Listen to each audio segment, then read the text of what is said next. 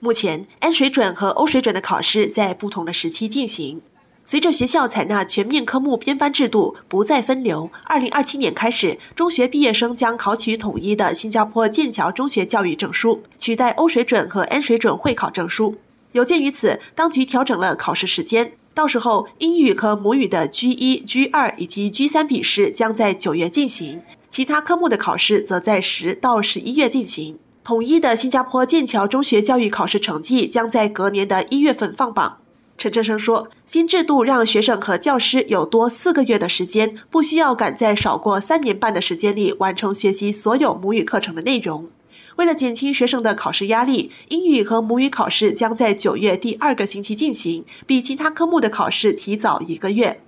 陈生生说：“有些人希望当局取消小六会考，但他认为，我们如果以考试成绩来评估个人能力，那么取消小六会考并不会减轻压力，让学生完全没有压力也不是当局的目标。Instead, we need to help our students manage and overcome stress. We need to understand that exams like the PSLE and SEC are not an end in themselves but they are means to help our children find a suitable learning environment in the next stage of their learning journey.